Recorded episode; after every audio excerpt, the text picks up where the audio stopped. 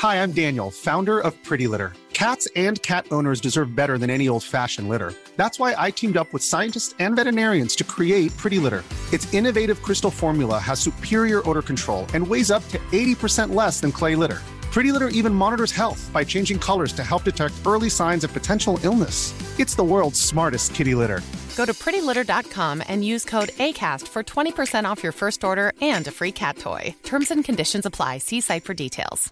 Hey, it's Ryan Reynolds, and I'm here with Keith, co star of my upcoming film, If, only in theaters, May 17th. Do you want to tell people the big news? All right, I'll do it. Sign up now and you'll get unlimited for $15 a month in six months of Paramount Plus Essential Plan on us. Mintmobile.com slash switch. Upfront payment of $45 equivalent to $15 per month. Unlimited over 40 gigabytes per month. Face lower speeds. Videos at 480p. Active Mint customers by 531.24 get six months of Paramount Plus Essential Plan. Auto renews after six months. Offer ends May 31st, 2024. Separate Paramount Plus registration required. Terms and conditions apply if rated PG.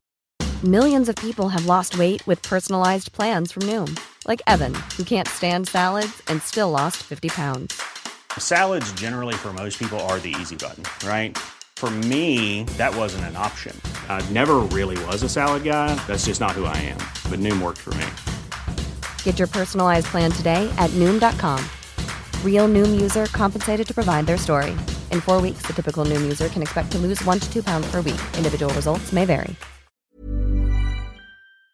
Les amis, bonjour et bienvenue dans cette revue de presse de l'actualité F1 de cette semaine. La saison n'a pas encore commencé, mais les infos chaudes se précipitent en ce moment. Évidemment, la signature de Lewis Hamilton chez Ferrari est arrivée comme une bombe. Mais il faut également qu'on parle des nouvelles livrées de Williams, Haas et Steak F1 Team. Mais surtout, et on va commencer par ça, on va évoquer les accusations très graves portées envers Christian Horner. Selon la presse néerlandaise, en particulier le Télégraphe, le patron de Red Bull est visé pour une enquête interne pour, je cite, des comportements inappropriés au sein de l'organisation. Les détails sont encore assez vagues, mais Red Bull a bel et bien confirmé ces informations. Un avocat spécialisé, qui n'a aucun lien avec l'équipe, a été chargé d'ouvrir ce dossier et de mettre le doigt sur ces dysfonctionnements présumés. Christian Horner a nié catégoriquement ces allégations, et jusqu'à preuve du contraire, il bénéficie d'une présomption d'innocence. Pour cette raison, c'est un sujet que j'ai hésité à traiter aujourd'hui. Mais au vu du traitement médiatique réservé à Horner, je me suis dit que j'avais besoin de partager avec vous mon opinion sur le sujet. Bon déjà, il faut comprendre le terme comportement inapproprié. En entendant ça, ça peut faire écho à des choses absolument abjectes. Mais la vérité aujourd'hui, personne ne la connaît vraiment. Motorsport Total, qui est affilié au média très sérieux motorsport.com, parle de comportements transgressifs envers une employée de l'écurie. L'enquête est en cours, et il est donc nécessaire d'attendre un nouveau communiqué de l'équipe pour déterminer la manière dont avance cette histoire. Peu importe l'issue, Red Bull se retrouve fragilisé. Leur présentation a lieu le 15 février, et la première question à se poser, c'est si Christian Horner sera toujours leur team principal à ce moment-là. Selon des informations de Sky Sports, il va rester en place pendant cette enquête, ce qui montre au final qu'il considère Horner comme innocent jusqu'à preuve du contraire. En revanche, voir Horner perdre son poste chez Red Bull n'est pas un scénario inenvisageable. Toujours selon Motorsport Total, les grands dirigeants de la structure l'auraient invité à démissionner de l'équipe le plus rapidement possible.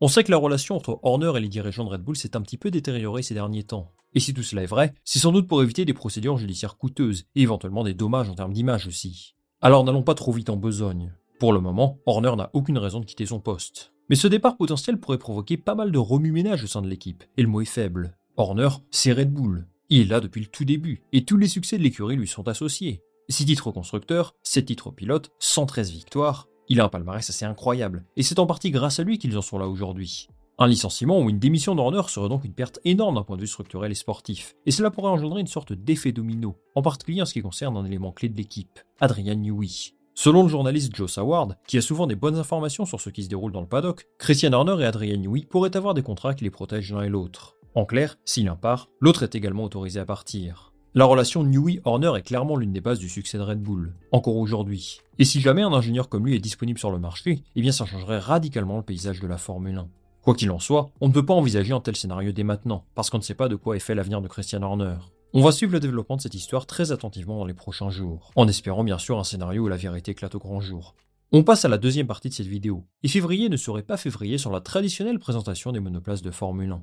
Nous avons eu la chance de voir 4 livrets jusqu'à présent. McLaren, Haas, Williams et Steak F1 Team. Et c'est sur cette écurie que j'ai envie de me pencher en premier lieu. Les présentations de livrets chaque année, je trouve ça super intéressant d'un point de vue marketing surtout. Parce qu'en général, les écuries ne montrent pas vraiment tout ce qui touche à la technique. Et ils ont raison de le faire. Après tout, ils n'ont pas envie de partager tous leurs secrets avant même que la saison ne commence. Mais cette année, comme l'an dernier, Sauber fait exception à la règle, puisqu'ils ont dévoilé la première vraie monoplace de la saison. D'abord, la nouvelle livrée de Sauber marque un profond changement d'identité. Depuis 2018, nous étions habitués à cette couleur rouge, accompagnée de blanc d'abord, puis de noir depuis l'an dernier. La fin du partenariat avec Alfa Romeo signifie une page qui se tourne, et j'étais très curieux de voir le résultat final. On découvre une voiture noire et vert fluo, qui n'est pas sans rappeler le fameux dessin animé Ben 10 ou encore les creepers sur Minecraft. Les goûts et les couleurs, c'est propre à chacun. Je dois dire que personnellement, ce n'est pas une association de couleurs qui me parle forcément. Mais au moins, ils ont une identité vraiment unique, qui ne devrait pas avoir grand chose à voir avec le reste de la grille. On a également pu voir les combinaisons des pilotes, qui matchent avec la voiture bien sûr, et globalement ça a donné un spectacle assez réussi. Ce qui est intéressant à noter, c'est qu'ils ont montré de légères évolutions techniques, qui indiquent un changement de direction dans leur développement. On peut notamment apercevoir une suspension Paul Rod à l'avant, inspirée de Red Bull et McLaren, une nouvelle entrée d'air au-dessus du cockpit, et une entrée de ponton pareillement similaire à celle de Red Bull. Si ça vous intéresse d'en savoir plus, je vous conseille de suivre F1 Whisperer sur Twitter. Il fait aussi des vidéos, il vous explique tous ces aspects techniques bien mieux que moi. Aujourd'hui, l'écurie est en pleine transition. Sauber va devenir l'équipe usine d'Audi dans deux ans, et leur team principal, Aloni Bravi, a dévoilé leurs objectifs pour préparer cette nouvelle ère. Il espère obtenir de meilleurs résultats dès cette saison. En même temps, c'est pas trop compliqué vu qu'ils ont fini 9 l'an dernier. Selon lui, ces deux années avant l'arrivée d'Audi doivent avant tout permettre de poser les bases d'une équipe compétitive en 2026. Ils doivent s'améliorer absolument partout.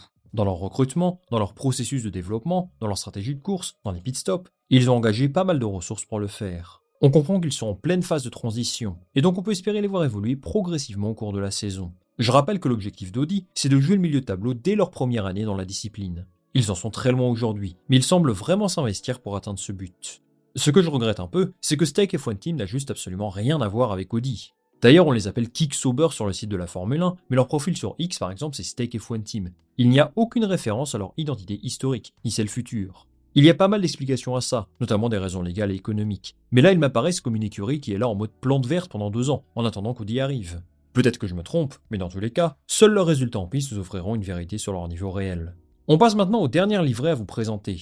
D'abord, As, qui garde un schéma assez similaire par rapport à la saison dernière. Noir et rouge, même sponsor, même pilote, une présentation qui n'a rien dévoilé sur l'aspect technique. Le nouveau team principal de l'écurie, Aya Komatsu, a déclaré qu'ils seront sans doute derniers au début de la saison, mais qu'ils espèrent progresser au fur et à mesure. Les ambitions sont vraiment limitées, et très sincèrement, ils ne devraient pas attirer l'œil de grand monde cette année. Le départ de Shiner va leur faire du mal d'un point de vue marketing, et ils vont certainement être en galère cette année. Ils pourront compter sur un soutien renforcé avec Ferrari, qui va probablement les aider encore davantage dans le développement. Il n'y a rien d'officiel à ce sujet, mais ce qui me laisse penser ça, c'est la situation d'Oli Berman. Berman est le pilote de réserve Ferrari, l'une des stars de la Formule 2. Il est promis un avenir en F1. Il y a quelques jours, Haas a annoncé qu'il prendra part à 6 séances d'essai libre avec eux cette saison. Et les amis, c'est une information un peu passée inaperçue, mais 6 séances c'est énorme. Là c'est clair et net. S'il finit dans le top 3 de la F2, je suis quasiment sûr qu'il montera chez Haas. Autant de préparation pour un pilote, ça me rappelle la situation de Logan Sargent avec Williams en 2022. Et on sait que ça s'est terminé par une promotion dans l'équipe. Donc oui, Berman a de grandes chances d'être sur la grille en 2025. Surtout Gunther Steiner n'est plus là, lui qui privilégiait les pilotes d'expérience. Il y a un changement dans leur philosophie, et ce sera l'un des sujets chauds à suivre cette année. Enfin, Williams a également dévoilé sa monoplace pour cette saison, ou plutôt sa livrée. La voiture continuera d'aborder ce bleu emblématique, mais ils ont ajouté des bandes rouges et blanches autour du nez et des pontons.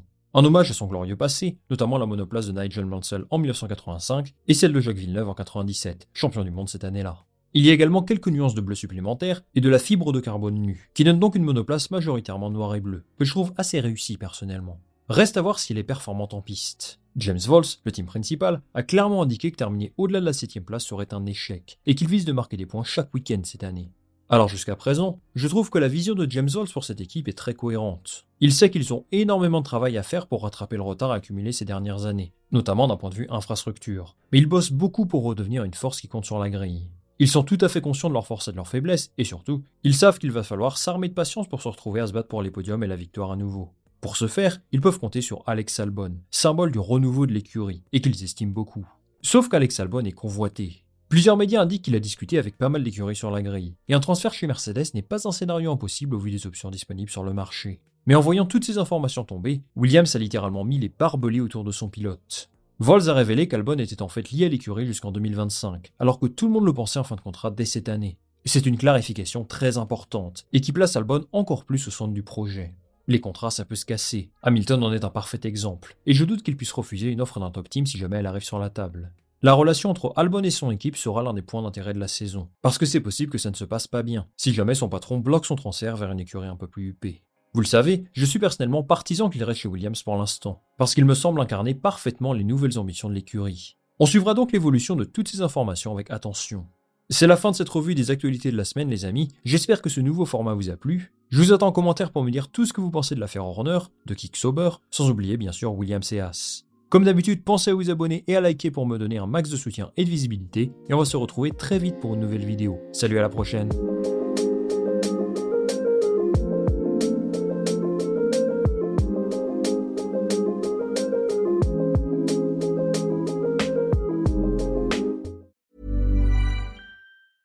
Hey, it's Danny Pellegrino from Everything Iconic. Ready to upgrade your style game without blowing your budget? Check out Quince. They've got all the good stuff shirts and polos, activewear, and fine leather goods, all at 50 to 80% less than other high end brands. And the best part? They're all about safe, ethical, and responsible manufacturing. Get that luxury vibe without the luxury price tag. Hit up quince.com slash upgrade for free shipping and 365 day returns on your next order. That's quince.com slash upgrade. Hi, I'm Daniel, founder of Pretty Litter. Cats and cat owners deserve better than any old fashioned litter. That's why I teamed up with scientists and veterinarians to create Pretty Litter. Its innovative crystal formula has superior odor control and weighs up to 80% less than clay litter. Pretty Litter even monitors health by changing colors to help detect early signs of potential illness. It's the world's smartest kitty litter. Go to prettylitter.com and use code ACAST for 20% off your first order and a free cat toy. Terms and conditions apply. See site for details.